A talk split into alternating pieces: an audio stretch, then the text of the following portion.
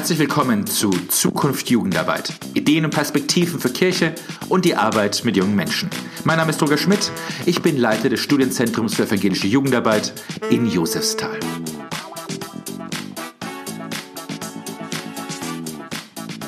Wenn ich jetzt aus dem Fenster schaue, hier in Josefsthal, dann schneit es ziemlich heftig, aber die Sommerferien sind nicht mehr fern und natürlich auch die Vorbereitungen auf die Ferienfreizeit mit Kindern und Jugendlichen im ganzen Land. Ich freue mich sehr, hier im Podcast eine Praktikerin und Expertin für Ferienfreizeiten in der Kinder- und Jugendarbeit begrüßen zu dürfen. Dr. Ina Bösefeld ist Referentin für Kinder- und Jugendpolitik und Bildung im Sprenglen Mecklenburg und Pommern des Jugendvereins der Nordkirche. Sie hat zusammen mit Kolleginnen ein Forschungsprojekt Ferienfreizeiten unter der empirischen Lupe durchgeführt und spricht mit uns heute aus Greifswald. Herzlich willkommen, Ina. Herzlich willkommen. Vielen Dank für die Einladung. Genau, bei Ferienfreizeiten, da kommen natürlich immer gleich auch so eigene Emotionen hoch. Was war denn für dich das erste Mal, dass du vielleicht selbst als Kind oder Jugendliche auf einer Ferienfreizeit warst? Da war ich, also ich ähm, bin tatsächlich gebürtig aus dem Ostteil und das heißt, meine ersten Ferienlagererfahrungen, so hieß das bei uns, habe ich vor 89 gesammelt. Das war aber nochmal ganz ein anderer Schnack als das, was wir heute, glaube ich, unter Ferienfreizeiten uns vorstellen, wenn wir darüber nachdenken. Ähm, meine Nachwende-Ferienfreizeiten-Erfahrung habe ich bei den Pfadfindern gesammelt. Also bei einem nicht konfessionell gebundenen Pfadfinderbund hier in Mecklenburg-Vorpommern, der mich auch sehr geprägt hat. Also, weil das Grundprinzip war, ähm, die Jugendlichen machen es für die Kinder und die jungen Erwachsenen für die Jugendlichen. Das ist so, so ein Duktus, mit dem ich irgendwie unterwegs war und der für mich damals selbstverständlich war, weil das eben die erste Begegnung war wir sind kreuz und quer durch Europa und hatten die volle Verantwortung und haben das, glaube ich, gar nicht weiter hinterfragt. Und es lief in aller Regel auch gut. Also von Kleinigkeiten mal abgesehen, aber nichts, was man nicht hätte kitten können. Ähm, und das ist, glaube ich, auch was, was mich durchgetragen hat, was ich glaube, was ein guter Weg ist. Ferienfreizeiten zu machen, weil die untereinander eine andere Ansprache haben, weil die sich anders erreichen und weil alle was davon haben. Also nicht nur die, für die die Freizeiten gemacht werden, sondern eben auch die, die die Freizeiten machen. Und dieser Benefit auf beiden Seiten, das ist was, was, äh, was mir ein großes Anliegen ist und was sich auch in der Forschung tatsächlich widerspiegelt. So. Und ähm, da meine beiden Kolleginnen, Cora Herrmann und äh, Katrin Meuche, nicht dieselben Erfahrungen wie ich gemacht habe, sondern unterschiedliche, denke ich auch, dass es jetzt nicht nur mein Bild ist, was ich projiziere, sondern wir haben da schon äh, wissenschaftlich redlich gearbeitet. Aber das ist so ein Moment, was sich wiedererkennen lässt mhm. zwischen den was oh, aber natürlich Motivation gehört zur Forschung auch immer dazu und genau, das ist natürlich auch genau. so eine so eine Erfahrung genau. Genau, wie ja. kamt ihr auf die Idee zu sagen, wir machen ein Forschungsprojekt zum Thema Ferienfreizeiten? Ferienfreizeiten. Ähm, das ist also Ferienfreizeiten ist so das Schlagwort in der evangelischen Kinder- und Jugendarbeit. Und darüber passiert ganz viel. Da passiert Bindung. Das ist das Event im Jahr. So, also darauf arbeitet man hin. Vor der Freizeit ist nach der Freizeit. Das ist was, was Hauptamtliche, Ehrenamtliche und Teilnehmende tatsächlich auch so ein bisschen durchs Jahr trägt. Ähm, und es gibt wenig dazu. Also vor allen Dingen explizit, was die evangelische Ferienfreizeitenarbeit angeht, aber auch allgemein die Freizeiten sind nicht empirisch so gut beforscht. Und deshalb ähm, war es meine Kollegin Cora Herrmann, die die Initiative ergriffen hat und gesagt hat, lass uns da mal genauer hingucken. Mhm. Ihr habt dann den, den Weg gewählt, euch fünf konkrete Ferienfreizeiten anzugucken. Genau. Wie, was für, was für Freizeiten waren das? Waren die das ähnlich, unterschiedlich? Äh, also es sind fünf Freizeiten gewesen, wovon vier evangelische Freizeiten sind und eine war die sogenannte Vergleichsgruppe. Das macht man so in der empirischen Forschung, um zu gucken, ähm, wie hebt sich das ab, wo gibt es Unterschiede. Ähm, diese Freizeiten haben alle im Raum der Nordkirche stattgefunden und es waren alles ähm, überregionale Freizeiten. Also keine Gemeindefreizeiten. Das ist vielleicht nicht ganz unerheblich zu wissen, weil es sein kann, dass, sich, dass es Unterschiede gibt zu den Gemeindefreizeiten. Das können wir jetzt aber nicht belegen, weil wir uns darum ähm, nicht gekümmert haben. Und es waren Freizeiten tatsächlich ganz unterschiedlicher Art. Also es waren welche, die waren nur mit Kindern. Es gab eine, die hatte von Kinder bis Jugendliche alle dabei. Es gab selbstorganisierte Freizeiten, wo es tatsächlich Ehrenamtliche gemacht haben und ähm, Hauptamtliche nur im Hintergrund gar nicht mit auf dem Platz waren in dem Sinne. Ähm, und dann gab es auch Kleingruppenfreizeiten, also das, die anderen, die ich jetzt eben erwähnt habe, das waren alles große Freizeiten, Camps. Ähm, und dann gab es aber auch eine Freizeit, eine Segelfreizeit, wo also eine kleinere Gruppe unterwegs ist. Ähm, und das sind eben unterschiedliche Perspektiven darauf. Darauf haben wir auch Wert gelegt. Und auch das Sample so ausgewählt, dass es Jungs und Mädels, jung und alt, mit Geschwistern, ohne. Also wir haben da auf eine Vielfalt geachtet. Mhm. Ich habe ein bisschen da, darüber nachgelesen über euer Forschungsprojekt und natürlich das Spannende ist, dass ihr da ja doch signifikante Gemeinsamkeiten auch entdeckt habt. Ja. Ähm, also so ein Aspekt, der natürlich einleuchtet, ist, dass Freizeiten erstmal aus den, aus den täglichen Bezügen man rausgeht. Ihr habt das ähm, alltagsentrückt genannt. Ja. Was, was meint ihr damit eigentlich? Das ist tatsächlich das Verbindende ähm, zwischen allen gewesen. Das, das klingt jetzt erstmal banal, aber wenn man ein bisschen weiter dahinter guckt, ist das ganz wichtig, wenn man eine Freizeit auf den Weg bringt. Das ist, also es ist rausgehoben, das ist es schon, man verreist, man ist nicht zu Hause, man ist nicht in seinen normalen sozialen Bezügen, sondern geht in andere soziale Bezüge und wechselt den Ort. Ähm, und dann kann offensichtlich was ganz Besonderes passieren in diesem Setting des Wegseins. Und es geht nicht darum, wie weit man weg ist. Also man kann in in die Region fahren, man kann ein bisschen weiter wegfahren. Nie, keine Fahrt davon ging ins Ausland. Ähm, das ist offensichtlich nicht notwendig, um diese, wir haben es Alltagsentrückung genannt, weil tatsächlich, also wir spielen da natürlich auch mit diesem theologischen Begriff ein bisschen, ähm, weil etwas ganz anderes passiert, weil die Kinder und Jugendlichen eine Chance haben, sich und andere ganz anders zu erleben als in diesem Hamsterrad, nennen wir das oft, wenn man erwachsen ist und dann täglich zur Arbeit geht. Aber auch Kinder haben ja oft schon so eine Hamsterrad-Erfahrung, ohne die möglicherweise so zu benennen. Und das, was da passiert, ist, dass nochmal Persönlichkeit ganz anders aufbricht. Und ähm, es gibt, so, also, es gibt so einen Moment, woran man das sehr gut sehen konnte. Wir haben im Material irgendwann festgestellt, die Kinder und Jugendlichen reden immer, wenn sie von dem Freizeitsetting reden, nur noch vom Wir. Sie gehen offensichtlich total in die Gruppe und man kann das also es ist fast durchgängig, es ist so 99 Prozent Befund, ähm, dass sobald Sie von dem erzählen, was los war, wenn Sie Vorbereitungen erzählen oder Nachbereitungen erzählen, ist es anders. Und wir haben ja auch eine zweite Befragung gemacht dann im Nachhinein, weil wir auch Wirkungsgeschichte uns so ein bisschen angucken wollten. Das ist schwer, das ganz festzumachen, aber zu gucken, woran erinnert man sich noch im Nachhinein, dann ist es auch so. Also selbst wenn Sie ein Dreivierteljahr später darüber erzählen, erzählen Sie von der Freizeit, von, von dem Freizeitgeschehen im Wir. Sie gehen da drin total auf. Mhm. Und das ist auch was, was nicht Alltag ist. Im Alltag bin ich oft ich oder ich bin mit der Familie oder mit den Freunden und wechsel die. Hier bin ich in der Gruppe. In der Gruppe, die so ein Wohlwollen mit sich bringt. Genau, ich würde gerne auf diese Gemeinschaftsaspekt nochmal noch mal näher eingehen. Noch kurz eine Frage von eurer Methodik. Ihr habt ja. aus den Freizeiten mit Teilnehmenden und mit Mitarbeitenden Nein, Einzelinterviews geführt oder nur mit Teilnehmenden? Nur mit Teilnehmenden, genau. Wir haben nicht die Perspektive derjenigen, also wir haben eine Expertenrunde gemacht, um äh, quasi, das hat was mit Forschungshandwerkszeug zu tun, nochmal zu gucken, wie gucken die darauf. Aber ausgewertet, dezidiert haben wir die Interviews mit Teilnehmenden und, und das waren ähm, Leitfadenorientierte Interviews, das heißt, es gab immer denselben Fragenkatalog, ähm, der durchgegangen wurde. Die Interviews waren zwischen 20 Minuten und zwei Stunden lang. Das ist dann immer die Frage, wie sprudelt das Gegenüber oder manchmal eben auch nicht. Hm. Es ist aber nicht so, dass man jetzt sagen muss, die Mädchen haben immer ganz viel erzählt und die Jungen ganz wenig. So ist nicht. Also es ist tatsächlich ist vielfältiger. Ah ja, super. Genau, also zurück zur Gemeinschaft. Sie reden alle über ein Wir, das Sie ja. da erlebt haben.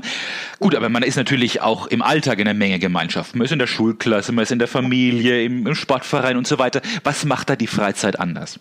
Man ist nicht in, von morgens bis abends in derselben Gemeinschaft im Alltag. Also hier fährt man tatsächlich los und von Tag A, also vom Anfang bis zum Ende, ist man in derselben Gemeinschaft, in die ja unterschiedliche Gemeinschaften in sich auch trägt. Also die allermeisten Freizeiten, wenn es jetzt äh, Camps sind und Großgruppen unterwegs sind, gibt es diese große Gemeinschaft, die ganz viel austrägt in Sachen Identifikation, sich wohlfühlen. Das ist dann, wir haben das genannt, eintauchen ohne unterzugehen. Also tatsächlich so ein sich total aufgehoben fühlen, ohne Kontakt zu jedem Einzelnen zu haben. Ähm, dann gibt es ganz oft Kleingruppen, logischerweise, das ist schon organisatorisch. In diesen kleinen Gruppen, also wir haben festgestellt, dass es gut ist, wenn diese unterschiedlichen Gemeinschaften Orte haben. Immer wenn es feste Orte und Zeiten für die jeweiligen Gemeinschaften gibt, passiert besonders viel. Es ist besonders intensiv. Und da gibt es eben die Großgruppe, da geht es um Identifikation und dieses Eintauchen und sich irgendwie wohlfühlen, einer sein von ganz vielen im positiven Sinne. Dann gibt es diese Kleingruppen, die oft Familien genannt werden. Da sind wir so ein bisschen drüber gestolpert weil der Familienbegriff nicht unbedingt für alle äh, positiv konnotiert sein muss. Also das wäre, glaube ich, auch gut darüber nachzudenken, ob es da nochmal eine andere Begrifflichkeit gibt. Ich weiß aber gar nicht, wie das in Ihrer Region zum Beispiel ist. Hier haben wir das so festgestellt. Mhm. Ähm, und in diesen kleinen Gruppen kann man mischen. Da kann man ganz unterschiedliche Leute zusammenbringen. Das ist eine intensive Möglichkeit des Austausches, unterschiedliche Perspektiven kennenzulernen. Und dann gibt es diese Schlafplatzkonstellation und die hat auch eine bedeutsame Rolle, denn das ist sozusagen, man hat wenig Rückzug auf so einer Freizeit. Also das ist auch was, was es, glaube ich, gut macht, dass es einen begrenzten Zeitraum hat. Das hält man als Mensch nicht durch, äh, ähm, immer so eng zu sein oder nur ganz wenige Menschen. Und der Schlafplatz ist gut, wenn die Kinder und Jugendlichen zum Beispiel die Möglichkeit haben, mitzubestimmen, wer da ist. Weil das eben, also wenn, das ist so mein, mein Schlafsack und mein, meine Isomatte, das ist so mein einzige, meine einzige Möglichkeit, Privatheit in einem begrenzten Rahmen äh, zu erfahren da ist es gut, partizipieren zu lassen, haben wir festgestellt. Also, weil wenn es da knirscht, dann haben die nicht die Möglichkeit durchzuatmen. Mhm. Also das, ja, Genau, also das fand ich eben sehr, sehr, sehr hilfreich, jetzt auch beim Lesen, so zu gucken auf diese verschiedenen Gemeinschaftsformen, dass man die ja. eben auch bewusst gestalten muss. Ja. Von der ja. Leitungsseite her. Ja, ja genau, genau. Mhm. Das ist was, was, was tatsächlich für, e-, egal ob es jetzt Haupt- oder Ehrenamtliche sind, die das planen, da kann man ganz viel Einfluss nehmen. Also, ähm, und da entscheidet sich auch ganz viel von, komme ich da an oder komme ich da nicht an. Zu dem Ankommen ist, haben wir auch festgestellt, dass ganz wesentlich ist dieser allererste Tag. Also wenn man den gut hinkriegt, kann man sich auch selber reinversetzen. Ne? Wenn man irgendwo ankommt und der erste Tag läuft gut, dann profitiert die gesamte Freizeit davon. Also das ist zum Beispiel auch was, wo es sich lohnt, hinzugucken. Nicht zu viele Informationen gleichzeitig. Da muss man ja mal ganz viel, ne? und hier sind die Toiletten und da sind die Duschen und hier gibt es das Essen. Und da wirklich zu gucken, was braucht man unbedingt am ersten Tag und sich viel um Kontakte zu kümmern. Also wir haben ganz rührende Geschichten auf einer Freizeit, die da offensichtlich ein besonderes Händchen für hat, dass sie gesagt haben, die bringen uns ins Gespräch, die sagen, oh komm mal mit, mit dem konntest du dich gut verstehen, so und dass das als sehr großes Geschenk empfunden wurde und auch so verbalisiert wurde. Also nicht nur unterbewusst lief, sondern die Kinder und Jugendlichen das auch mitgekriegt haben, dass sich da jemand kümmert.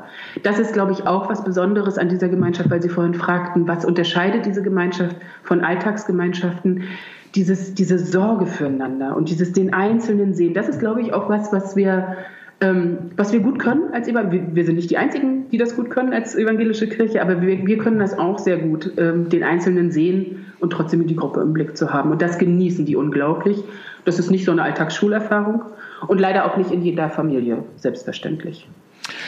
Sie haben da auch in der Auswertung auch, auch theologische Aspekte von, von Gemeinschaft äh, analysiert und mit reingebracht und gesagt, äh, dass man da eben Gemeinschaft, aber eben auch christliche Gemeinschaft erfahren kann. Können Sie dazu ein bisschen was sagen? Ja, da kann ich was zu sagen, weil das so ein Moment war, wo ich gedacht habe, oh Mensch, wie schade. Wie schade, dass da so viel an Chance verpasst wird.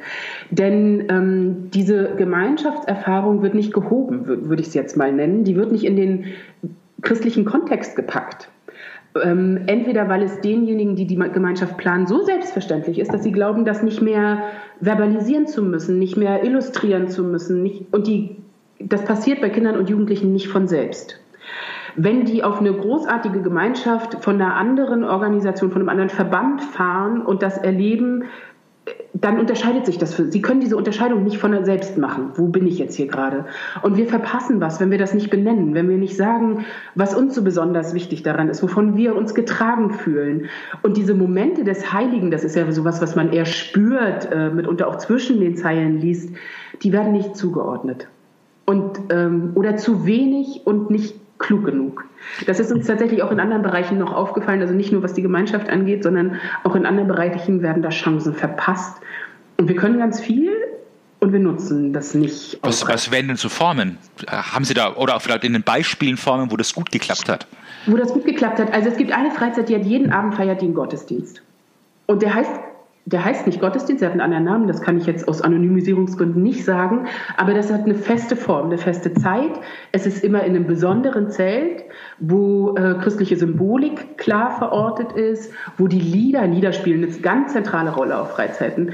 Ähm, das kennen ganz viele, die Freizeitenerfahrungen auch haben. Man kommt nach Hause und hat es noch im Ohr. So.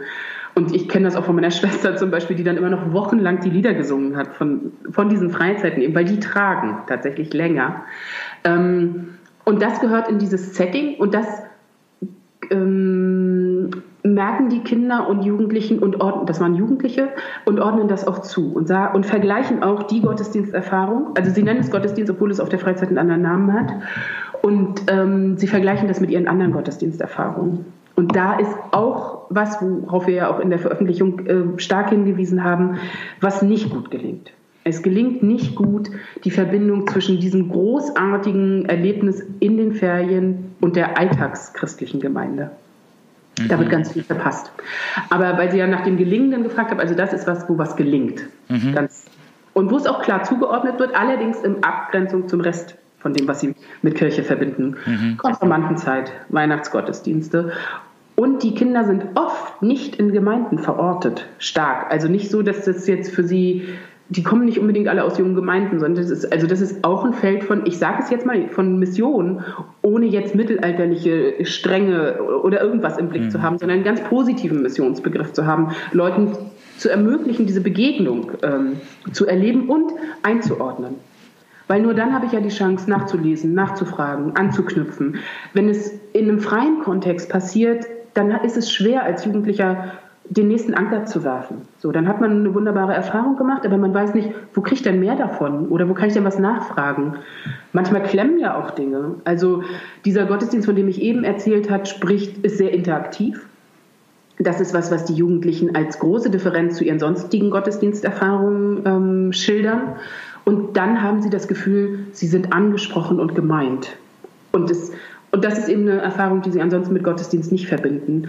Da muss man jetzt ein bisschen aufpassen. Da habe ich gleich gedacht, oh Gott, ich bin immer total froh im Gottesdienst, wenn man mich in Ruhe lässt, weil ich völlig anders das erlebe, weil ich in die Meditation gehe, weil mich der Rhythmus trägt, weil ich mich nicht frage, warum stehe ich jetzt schon wieder auf, sondern weil das dazugehört und ich ganz froh bin irgendwie über eine gewisse Einsamkeit auch im Gottesdienst äh, oder ein Alleinsein vielleicht besser. Ähm, die Jugendlichen erleben das anders. Die brauchen in dem Alter möglicherweise tatsächlich was anderes oder sie müssen Übergänge üben oder man muss ihnen diese meditative Geschichte anders erschließen. Ähm, das passiert nicht von selbst. So, mhm. dazu, ist, dazu ist unsere Welt zu, zu wenig einfach symbolhaft getragen, glaube ich. Und sie können die Symbole auch nicht selbstverständlich lesen, logisch. Mhm. Das konnte man aber, glaube ich, noch nie. Das musste man immer lernen. Die erschließen sich nicht einfach von selbst.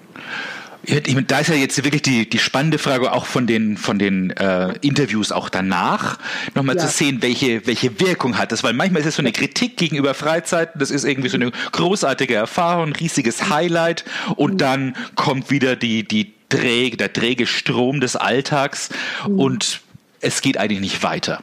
Wie war genau. da in Ihrer, in Ihrer Erfahrung das? Ja, das ist, das ist relativ ähnlich, wobei man eins sagen muss, äh, die allermeisten sind Wiederholungstäter. Also die allermeisten, die auf einmal auf eine Freizeit fahren, die allermeisten machen eine positive Erfahrung, die allermeisten fahren wieder. So. Ähm, und das heißt, irgendwas für, irgendein Faden müsste sich spinnen lassen übers Jahr. Und da ist ähm, das, was wir auch beobachten konnten in der Forschung, für die Ehrenamtlichen, die Freizeiten mittragen, ist es hochpartizipativ. Für die Teilnehmenden in keiner, also nicht, nicht vergleichbar, überhaupt nicht vergleichbar. Die, bemä also die bemängeln das nicht. Es ist nicht so, dass Teilnehmenden jetzt sagen, oh, wir können jetzt hier gar nichts mitbestimmen und so. Die äh, nehmen das hin und erfahren das auch nicht als negativ. Aber ich glaube, dass Bindung anders passieren könnte und wir sehen das in der Vergleichsgruppe. Da sind die Teilnehmenden sehr viel stärker involviert, partizipativ und die haben auch eine engere Bindung zum Verband übers Jahr das ist zumindest das, was wir aus dem Sample, was wir hatten, das ist immer ein bisschen schwer, das zu verallgemeinern, aber diese Beobachtung konnten wir mit dem Setting, was wir hatten, machen, dass denen das anders und besser gelingt. Und es gelingt ihnen auch die Zuordnung besser. Also es war eine politisch, also es ist eine politische Gruppe, die dahinter steht, und die haben klar zugeordnet, warum sie bestimmte Haltungen haben. Weil sie nämlich ähm, der Überzeugung sind, dass, was weiß ich, Solidarität und so weiter in ihrem, äh, in dem, wie sie auf die Welt gucken, wichtig ist. Und das machen evangelische Freizeiten es wird ganz viel über Klimaforschung äh, und über äh, Bewahrung gesprochen, aber nicht über die Bewahrung der Schöpfung.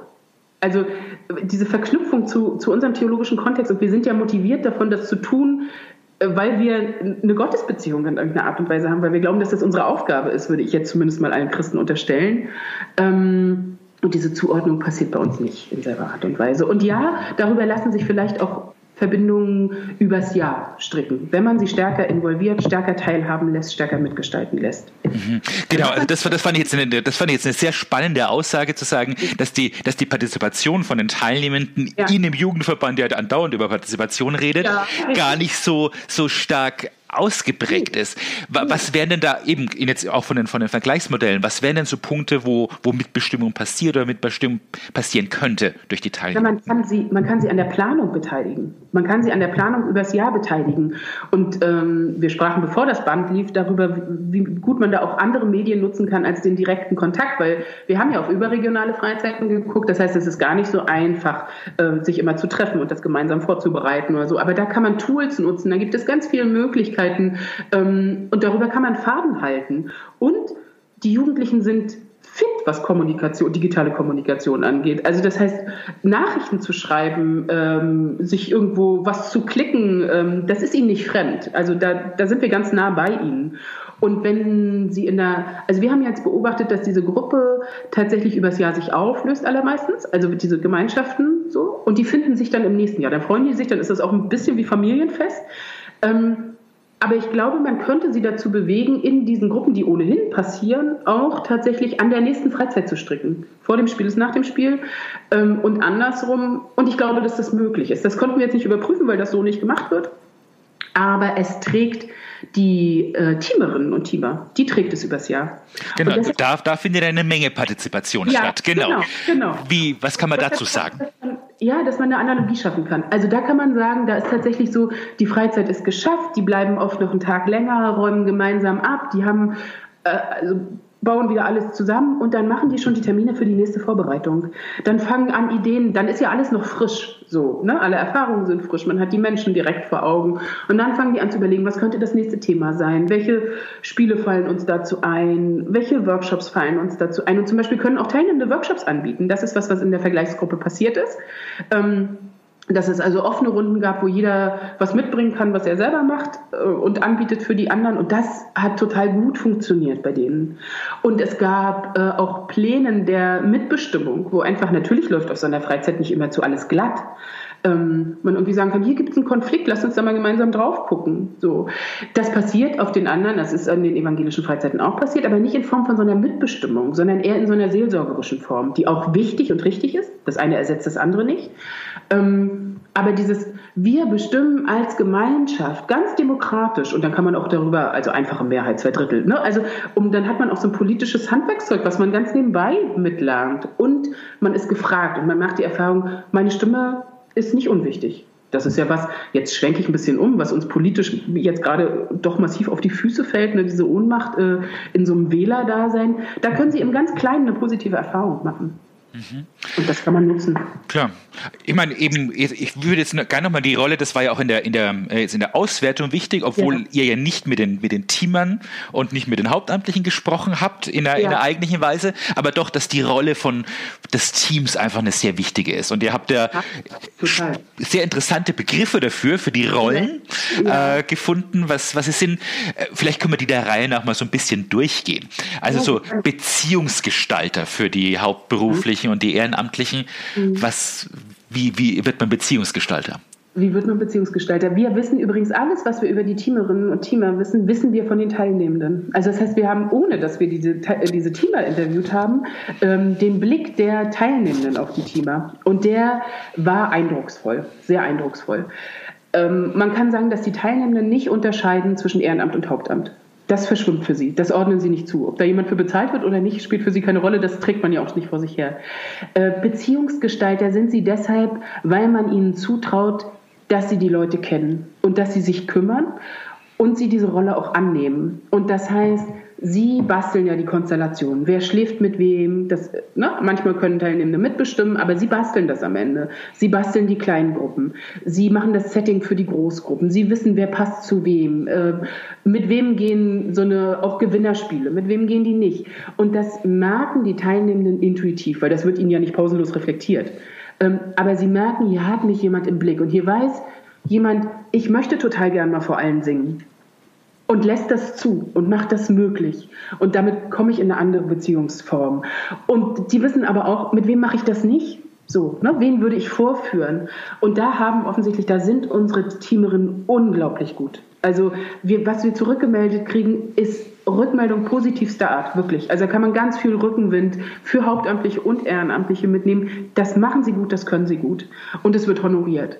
Sie sind Vorbilder auch darin. Ich möchte mal so sein wie, ist tatsächlich im O-Ton. Ne? Der kann das immer so gut erstmal alles runterkochen. Ähm, ich möchte auch nicht mehr so aufbrausend sein und gleich losschimpfen. Der traut uns zu, dass wir den Streit alleine schlichten. Oder die. Ne? Also auch das und wenn da Sachen schiefgehen, dann sind das, also was ich annehme, aber davon wird nicht erzählt. Das, was oben aufliegt, ist das, was gelingt, tatsächlich, in dieser Kombination in diesen Begegnungen mit den Teamerinnen und Teamern. Lustig sind die, die sind natürlich ganz anders als Eltern, ne? Die lachen auch über, also es ist so ein, manchmal hat man so Fetzen noch im, äh, im Kopf von den Interviews, die lachen auch über Witze, über die Eltern nie lachen würden. Also sie sind was anderes, sie sind keine Lehrer, sie sind keine Eltern. Aber sie sind ähm, Autoritäten der besten Variante. So, weil das ist schon auch so, dass Teilnehmer auch sagen, also wenn es mal nicht mehr weitergeht, dann müssen die es machen. Und die machen es auch. Also das ist schon was, worauf die sich auch verlassen. So abends einschlafen ist so ein Dauerbrenner. Ne? Der eine will schon, der andere will nicht. Oder der eine drückt sich immer vor dem Abwasch, der andere nicht. Und wenn sie es nicht alleine gelöst kriegen, dann wissen sie, es gibt eine Rückfallposition. Das ist uns aufgefallen. Deshalb haben wir ja auch, also Beziehungsgestalter, Gemeinschaftsstifter und Wachstumsermöglicher, das ist so das, was ich eben versucht mhm. habe zu erzählen.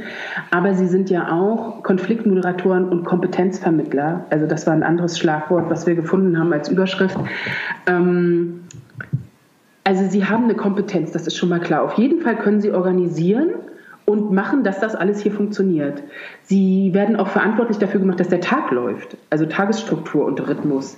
Das ist auch übrigens ein Feld, was sich lohnt, genau anzugucken in der Planung. Ähm, von so starren Geschichten mal abzuweichen, Sachen zu probieren, welche Rhythmen passen zu Jugendlichen besser als zu Kindern. Ähm, da wird noch zu wenig experimentiert, glaube ich. Mhm. So weil die müssen nicht zwangsläufig um 10 im Bett sein, wenn die 16 sind, weil das machen sie dann ohnehin nicht. Ne? Ja. Und dann kann man auch gleich den Tagesrhythmus anpassen. Aber das alles wird ihnen zugetraut. Und Kompetenzvermittler sind sie auch, weil sie singen können, weil sie Spiele können, weil sie bestimmte Handwerklichkeiten haben, die sie weitergeben, auch weil sie Wissensvorsprung haben. Aber auch hier ist uns aufgefallen, dass ihre Vorbildrolle als Menschen im, Gla also als, als bekennende Gläubige wenig eine Rolle spielt. Wobei das ganz viel, also die reden ja ganz viel über alles Mögliche und über, auch über die großen Fragen, ne, die über Gott und die Welt quatschen die mit ihren Leuten da. Aber es wird nicht zugeordnet. Das ist das, was ich vorhin auch schon mal ausgeführt habe. Sie sind auch die Entscheider und die machtvollen Macherinnen. Also ähm, das wird schon auch ganz klar, so, sie, sie, sie sind die, auf dem Platz sind sie die letzte Instanz. Und sie, das ist eben das, was wir auch in diesem partizipativen Moment mit den teilnehmen. Das hat auch eine gewisse Ambivalenz manchmal. Das ist eine Rückfallposition für Kinder übrigens noch viel wichtiger. Also wenn es ähm, Anfragen gibt an Partizipation, dann kommen die, also an Nicht-Partizipation, dann kommen die von Jugendlichen. Kinder brauchen noch einen anderen Rahmen und eine andere Sicherheit. So. Und die auch meines Erachtens geht auch Partizipation mit Kindern. Da muss man aber gut gucken, in welchen Bereichen, ne, um sie irgendwie nicht in so eine Unsicherheit. Die Kinder brauchen diese Sicherheit noch viel, viel, viel mehr. Ähm, die Größeren wollen die auch alleine herstellen oder in Frage stellen, so ganz klar dem Alter entsprechend. Deshalb war quasi also die, die, das vierte Label, diese Vorbilder im Glauben, das können sie noch viel offensiver machen. Weil ich glaube, die stehen alle im Glauben auch im, also das heißt ja auch zweifeln können ne? und äh, mit Zweifeln leben können und durch Wüstenphasen gehen und was alles dazugehört. Das ist ja total dynamisch, ähm, glaube ich jedenfalls. Ähm, das stellen sie noch nicht so zur Verfügung, dass das gut abgreifbar ist für die anderen und nachzuempfinden oder irgendwie anzudocken. So. Ja, genau. Also da wollte ich eben auch nochmal fragen, religiöse Praxis auf der, auf der ja. Freizeit war ja auch so ein Thema. Ja. Ähm, genau, Sie haben gesagt, äh, da gibt's Gottesdienste, da gibt's ja. wirklich explizite Formen von, von Glaubenserleben. Äh, es gibt diese, diese impliziten Formen, aber da, ja, wie kann man das irgendwie zusammenfassen? Ja, ich versuche das mal. Also wir haben ganz unterschiedliche Formen gefunden von religiösen Praxen, äh, diese Gottesdienste, es gibt Andachtsformen, es gibt ganz wenig Gebet.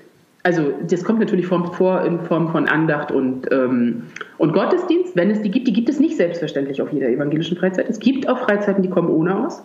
Also wie, wie gut das geht, aber sie funktionieren irgendwie ohne. Ähm, äh, Tischgebete, Abendgebete, so diese, diese Schnittstellen, die ja auch nicht umsonst eine Tradition haben, meines Erachtens, die werden vernachlässigt. So. Ähm, oder nicht in den Blick genommen, geraten nicht in den Fokus. Lieder sind tra also tragendes Element. Ähm, Geschichten, was ja eigentlich, also wir, wir, kommen ja aus einer erzählenden Religion, ne? also aus einer langen Tradition der Erzählung. Wir sind eine Buchreligion. So. Äh, wir leben eigentlich von, von diesen aufgeschriebenen Erfahrungen mit Gott in einer ganz anderen Zeit und ähm, was ja spannend ist, ähm, kommt wenig vor. Kommt, kommt wenig vor. Und wir, was wir zum Beispiel erlebt haben, ist, also oft haben die Themen, die ja eigentlich biblisch sogar konnotiert sind. Ähm, aber für die Kinder ist das gar nicht unbedingt zuzuordnen, aus welchem Buch kommt denn die Geschichte jetzt gerade. Ähm, und dann haben, wurden aufwendig Theaterstücke inszeniert, die für die Teilnehmenden aber nicht funktionieren, weil sie nicht in die Geschichte kommen. Äh, also dass sie bleiben so ein Publikum und werden nicht Gemeinde. Also für mich ist das ein großer Unterschied.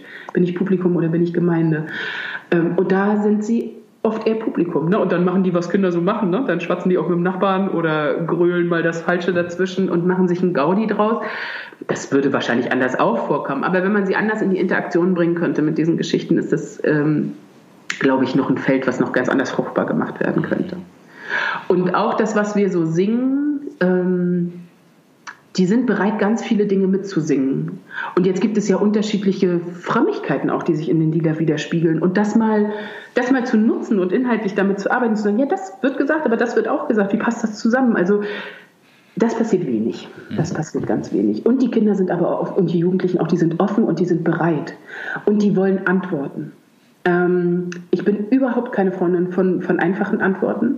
Aber ich glaube, dass wir uns zur Verfügung stellen müssen mit dem, was wir an Antworten haben. Und wenn es ähm, Zwischenantworten sind, äh, Teilerkenntnisse. Das kann man ja auch so verbalisieren. Äh, man ist ja nicht genötigt zu, zu, sagen, das ist es und so ist es. Aber sie wollen was, womit sie weiterarbeiten können. Und ich kann mit was ganz Schwammigem, was ich nicht ausdrücken kann und auch nur so ein Gefühl ist, wenig, wenig selber in Aktion kommen. So, ich brauche was zum Reiben, zum Basteln, zum Bauen und das muss, ein, muss handhabbar sein. Hm. Und da sind wir oft zögerlich. So. Also wer redet schon gern über die Auferstehung? Ne? Aber ich finde, wir sollten gern drüber reden. Ähm, mit aller Sperrigkeit, die darin liegt. Das gehört dazu. Was sind die Konsequenzen für die Fortbildung dann von Teamerinnen und Teamern? Ja, also was sind die, da muss man mit ihnen trainieren, glaube ich. Einfach, also trainieren und das jetzt gar nicht irgendwie, ich habe jetzt keine Handelbank vor Augen, sondern einüben, mit ihnen das selber machen. Also, äh, und wir miteinander, glaube ich. Also wann reden Hauptamtliche miteinander über ihren Glauben? Wann trauen wir uns das zu? Wann ist das Zumutung und wann ist das aber auch einfach gut? Mal, wir starten ganz oft mit Andachten, das ist irgendwie alles immer im Raum, aber wann gehen wir mal darin, uns darin zu üben, das auszudrücken und das ähm, auch Leute nachfragen, die nicht, für die das nicht selbstverständlich ist. Für, für die es ganz viele Fragezeichen gibt und für, für die diese Religion so quer zu ihren Alltagserfahrungen liegt. Also das ist ja auch was, was ich in ganz vielen anderen Studien, es ist nicht mehr vermittelbar. Eltern, die selber noch ähm, getauft sind, taufen ihre Kinder nicht mehr unbedingt, weil irgendwie gar nicht klar ist, was macht denn das mit meinem Leben? Warum ist denn das wichtig? Das verschwimmt. Und davon wieder mehr zu sprechen und ähm, dieses Feld tatsächlich nicht nur einer bestimmten Frömmigkeit zu überlassen, sondern auch einer Frömmigkeit, die mit historisch-kritischer Methode keine Schwierigkeiten hat. Sondern zu sagen, es geht beides. So. Ähm, ganz oft sind es äh, eher evangelikale Kreise, die bereit sind zu reden. Und viel weniger sind die, ich weiß jetzt gar nicht genau, wie ich es nennen soll, ähm, die, die anders hadern, für die nicht alles klar ist, die sind ganz viel weniger bereit, das zur Verfügung zu stellen als Gesprächsfläche. Und für die Ausbildung und Weiterbildung bedeutet das, das müssen wir üben miteinander. Ähm, Texte zu lesen, in die Texte zu gehen und zu, und zu sagen, was, also ich glaube, ich kann nur von mir sprechen dann. Also sich nicht zurückzuziehen hinter Lehrmeinungen oder man könnte oder auch so, sondern zu sagen, was ist das jetzt für mich? Weil das möchte ich ja, dass die Jugendlichen das können. Für sich können. Nicht, weil ich jetzt irgendwie finde, dass sie zur Kirche gehören sollten oder dabei bleiben sollten, sondern weil ich glaube, dass das wertvoll ist im Leben, ähm, diese Fähigkeit erworben zu haben. So. Und das können wir nur weitergeben, wenn wir es selber können. Das heißt, wir müssen es üben. Mhm. Genau, das ist eben so der Aspekt, das, das, äh, das Implizite explizit zu machen, die, ja. die Einbindungen, die ja. Einbindung der Symbole verstehbar ja. zu machen, auch genau. anfragbar zu machen. Was sind so andere Aspekte aus der Forschung, wo man sagt, da lohnt es sich in der, in der Fortbildung auch darauf zu achten? Leitungstraining. Ähm, das ist zum Beispiel was, was im Raum der Kirche, wir sind gerne irgendwie alle gleich und sind es aber ja gar nicht. Und ähm, auf so einer Freizeit ist ja zum Beispiel von den Teilnehmenden auch ganz klar, sie wollen ja auch, sie wollen eine Leitung. Und das heißt, ich muss, und Leitung ist nicht selbstverständlich. Ich kann nicht einfach leiten, nur weil ich vor einer großen Gruppe sprechen kann. So. Ähm, und das heißt, ein Leitungstraining zu machen. Äh, was gehört dazu? Diese große Form von Selbstreflexion zum Beispiel. Weil ich muss kritikfähig sein. Ich muss auch kritikfähig sein, wenn ich die letzten drei Nächte nur fünf Stunden geschlafen habe. Ähm, und das ist eine hohe Kunst. Das ist nicht nur eine hohe Kunst für Hauptamtliche, aber für die auch, sondern natürlich auch für die Ehrenamtlichen, die das machen. Ähm, das, das ist so ein Punkt. Also alles, was zur Leitung gehört und was eine, also klar im Kopf zu sein, auch in, aber da passiert auch mal, dass sich jemand doll schneidet und ein Pflaster nicht reicht. Ne? Und wie organisiere ich das? Also Erste Hilfe, Sexuali äh, Prävention vor sexualisierter Gewalt ist so ein Thema, das, das muss Standard sein. Ähm, und das ist was, was meines Erachtens eine Leitung im Blick haben sollte. Und die Leitung sollte klar benannt sein, sollte irgendwie klar sein. Wir haben hier eine Hierarchie, aber eine wohltuende Hierarchie. Es geht ja nicht, also Hierarchie wird ja oft äh, so belegt mit Macht. Äh, natürlich hängt Macht damit zusammen, aber Macht ist nicht per se böse. So. Äh, sondern manchmal ist es auch einfach praktisch zu wissen, wer ist wofür verantwortlich und das nicht so verschwimmen zu lassen. Das sollten Leute, die Freizeiten machen, gut im Blick haben. Ansonsten denke ich immer, dass ähm, die Juleika zumindest alle Ehrenamtlichen schon ganz gut vorbereitet. Ähm, und da kann ich nur empfehlen, Juleika-Aufbaumodule zu schaffen, wo man tatsächlich Praxis und Theorie ins Gespräch bringt, Vertiefung und tatsächlich sich, sich dem praktisch zu widmen und auszuprobieren und das dann aber wieder theoretisch zu reflektieren. Das ist zum Beispiel was, was ich auch beobachtet habe, ähm, was Hauptamtliche nicht selbstverständlich tun, sich mit einer theoretischen ähm, mit einem theoretischen Blick auseinanderzusetzen. Oft ist es so, dass man denkt, na, ich erkenne meine Jugendlichen und die sind so und die sind nicht so wie die Studien. Ähm, ja, der Einzelfall ist der Einzelfall, aber es nützt was. Es nützt was, diese theoretische Reflexion. Da spreche ich jetzt möglicherweise auch als Wissenschaftlerin. Ähm, aber ich habe die Erfahrung gemacht und gerade wir haben uns ja auch in dieser Broschüre bemüht, Praxis und Theorie ins Gespräch zu bringen. Und ja, es nützt was, den 15. Kinder- und Jugendbericht zu lesen, weil es eben doch verbindende Sachen gibt, die sich allen Jugendlichen stellen. So. Und das im Blick zu haben und damit wieder in die Praxis zu gehen, also dieses Hin und Her zwischen Theorie und Praxis, das ist was, was ich für Weiterbildung und Fortbildung total wichtig finde. Und dafür zu werben und das darauf Lust zu machen und ähm, nicht zu sagen, ach, die Theorie ist grau. Die ist gar nicht grau. Also ich finde, Theorie kann sehr bunt sein und kann Praxis auch wachsen lassen. Mhm. Und andersrum. Also wir brauchen den Austausch in beide Richtungen. So. Ja. Genau, auf der Grundlage jetzt auch von der Forschung natürlich auch die Frage, was heißt es jetzt für einen Jugendverband, was heißt es für Kirche, wenn man auf Freizeitenarbeit blickt? Ja. Ähm, mehr Freizeiten, bessere Freizeiten, was ist so? also auf, äh, auf, jeden Fall Freizeiten nicht aus dem Programm nehmen. Also das ist was, was tatsächlich ähm, zumindest hier bei uns im Norden zu beobachten ist. Man geht auf verlängerte Wochenenden, das ist nicht dasselbe. Ähm, das kostet natürlich viel Arbeitszeit. Ne? Also es kostet viel Arbeitszeit in der Vorbereitung und dann in der Durchführung. Also was sammelt man an Stunden, wenn man eine Woche oder sogar zwei, also ich würde sagen mindestens eine Woche, gönnt diesen Kindern und Jugendlichen mindestens eine Woche Alltagsentrückung. So besser zwei, aber eine Woche ist schon gut und ein verlängertes Wochenende ist nicht dasselbe. Weil gruppendynamisch passieren Auf und Abs und ich brauche dafür ein bisschen Zeit. So, das, wenn ich das so schnell durchprügel, dann habe ich für die unterschiedlichen gruppendynamischen Phasen nicht genug Platz. Das, also auch mal durch ein Tal zu gehen und wieder rauszukommen. Ne? Das gelingt eben mittlerweile, also am Wochenende sehr viel schwieriger. So, ist aber wichtig. Ähm, was also Kirche tut gut daran, diesen Schatz viel mehr in den Blick zu nehmen und zu heben. Also zum einen, um tatsächlich, also Gemeinden zu beleben von dem, was da an Kraft und Energie unterwegs ist. Junge Leute, das, das ist was, warum ich total gerne mit Kindern und Jugendlichen zusammenarbeite, weil die eine besondere Form der Energie mitbringen. Die haben noch nicht diese Desillusionierung, diese Relativierung, dieses, ähm, was uns ja so schleift, ist auch normal, gehört zu der Lebensphase, alles in Ordnung. Aber wir können davon, wir können davon ganz viel haben, von dieser un, manchmal so ungebremsten Kraft und Energie. Die kann auch destruktiv sein, die kann uns auch doll hinterfragen, aber ich finde das alles gut. Also, und Kirche tut gut daran, dieses Potenzial mehr in den Blick zu nehmen und das nicht als so ein, also diese Spielwiese, die da ist, mehr reinzuholen. Mhm. Mehr reinzuholen in das Gemeindeleben, in die Kirchengemeinde, in die Region, je nachdem, wo das stattfindet, in welchem Kontext. So. Und das kann, glaube ich, ganz viel Belebendes haben. Und das ist was, was ich irgendwie denke, das gilt für Kirche und das gilt aber auch für Gesamtgesellschaft. Weil das, was an den Jugendverbänden, die immer weniger Beachtung finden, ganz viel wird auf Schule fokussiert. Und wir glauben, in Schule alles lösen zu können, weil da alle sind. Also es gibt halt eine Schulpflicht, aber keine Verbandspflicht. Ist auch richtig. Also ich will nicht dafür werben, dass der äh, Verband Pflicht werden soll, weil aus der Freiwilligkeit eben total viel wächst. Aber mehr Menschen die Möglichkeit zu geben, diese Freiwilligkeit zu erleben, sich anzudocken. Es gibt ja ganz viele Jugendverbände. Das muss ja nicht ein evangelischer sein, auch kein katholischer. Das kann auch ein Sportverband sein oder Medienverband oder was auch immer. Deshalb hat Gesamtgesellschaft eigentlich auch was davon, wenn Sie da hingucken. Es passiert auch total viel Demokratisierung auf diesen Camps, weil sie sich als so wirksam empfinden können wenn man es gut macht. So. Und weil sie so viel Lust und Positives haben, mitzumachen. Ähm, was man ja nun in unserer demokratischen Struktur nicht an allen Ecken und Enden feststellen kann, ne? dass alle Leute Lust haben mitzumachen.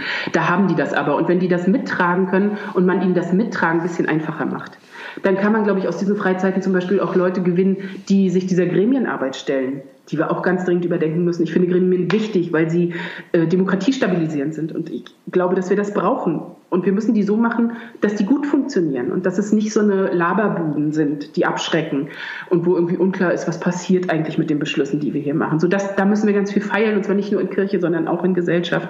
Das ist was, was man von der Freizeitenarbeit positiv mitnehmen kann. Nein, auf gar keinen Fall weniger, auf gar keinen Fall kürzer und sie müssen besser finanziert werden. Also das kann ich jetzt tatsächlich für, für den Norden explizit sagen. Das weiß ich nicht genau, wie das bei Ihnen im Süden aussieht, aber die Zuweisungen auch über über diese Jugendhilfepläne und so weiter, die sind so gering, dass es echt schwer ist. Dass, wir können das manchmal in Kirche noch puffern, weil noch die Steuergelder fließen und so, aber auch da ist ja irgendwie klar, wir werden weniger ähm, und es ist nicht gut, an dieser Stelle Geld wegzulassen. Das sagen immer alle, das weiß ich. Ähm, aber hier ist so viel Wachsendes, dass es einfach total schade wäre, ähm, das nicht weiter wachsen zu lassen, sondern irgendwie zu sagen, ach naja, so ein kleiner Kaktus reicht auch. Nee, reicht nicht. Das finde ich wichtig. Und diese, also dieses Verbindende, dieses Mitnehmen, Vertrauen haben zum Beispiel. Also was macht das mit einem Jugendlichen? Was hat das auch mit mir gemacht? Da hatten wir ja angefangen, äh, dass mir das Leute zugetraut haben dass ich mit Kindern durch Europa reise oder eine, ein Camp mache. So. Ich habe mir das zugetraut, weil mir das andere zugetraut haben und dann ging es auch. Ähm, und Vertrauen ist was, also das hat ja ganz viel mit unserem Glauben zu tun. Ne? Ähm, getragen zu sein und dieses, diese Zuwendung zu erfahren. Ausbildung und Bildung ist auch was, was wir unbedingt machen müssen. Also wir müssen weiter, müssen eigentlich weiter Forschung machen, wir müssen weiter hingucken, wir müssen weiter feilen und ähm, das wieder zurückspielen und das Hin und Her zwischen Theorie und Praxis viel besser machen, das immer wieder einfließen lassen in die Weiterbildungsmodule, die es für Haupt- und Ehrenamtliche gibt. Das müssen wir definitiv meines Erachtens noch viel mehr machen. Und was die Finanzierung angeht, die habe ich schon angesprochen, wir öffnen damit auch Milieus. Wir haben als Kirche ja ganz oft das, ähm, naja, die Herausforderung, ob man es nur Problem nennt, das ist schon eine Wertung, ähm, aber auf jeden Fall die Herausforderung, nicht alle Milieus erreichen zu können. Und ähm, gerade die, die uns möglicherweise oder die den Zugang zu Gott, also uns brauchen die vielleicht gar nicht, aber die den Zugang zu Gott so ganz besonders brauchen können. Also es ist ja nicht umsonst so, dass Jesus sich nicht immer um die gekümmert hat, denen es sowieso schon Bombe ging, sondern äh, eben dahin geguckt hat, wo es brennt, wo es schmerzt, wo es weh tut. So. Und diese Milieus erreichen wir mit Freizeitenarbeit. Deshalb ist es wichtig, dass da teilnehmenden Beiträge zugeschossen werden, ähm, dass es nicht am Geld scheitert und auch nicht immer dieses, ja, es kostet so und so viel, äh, aber wenn Sie Schwierigkeiten haben, dann melden Sie sich, sondern gleich von vornherein die Beiträge runtersetzen, um diese Schwelle gar nicht zu schaffen. So. Das, also es gibt viele Möglichkeiten dazu agieren, als Kirche und gesamtgesellschaftlich. Mhm. Super. Also mehr Alltagsentrückung wagen. Ja. Ida, ganz herzlichen Dank für das Gespräch, für diesen motivierenden Einblick in eure Forschung, in Ideen und auch dein weiteres Reflektieren und Nachdenken, was das für Ferienfreizeiten in der evangelischen Jugend und darüber hinaus bedeuten kann. Herzlichen ja, Dank. War mir eine große Freude. Vielen Dank. Das war Zukunft Jugendarbeit, der Podcast des Studienzentrums für evangelische Jugendarbeit in Josefsthal. Alle zwei Wochen gibt es eine neue Folge. Der Podcast lässt sich bei Apple Podcasts abonnieren und wo es sonst noch Podcasts gibt. Damit verpasst du dann keine Folge. Über Feedback freue ich mich sehr. Schreib am besten an mich roger.schmidt.josefsthal.de. Tschüss und bis zum nächsten Mal.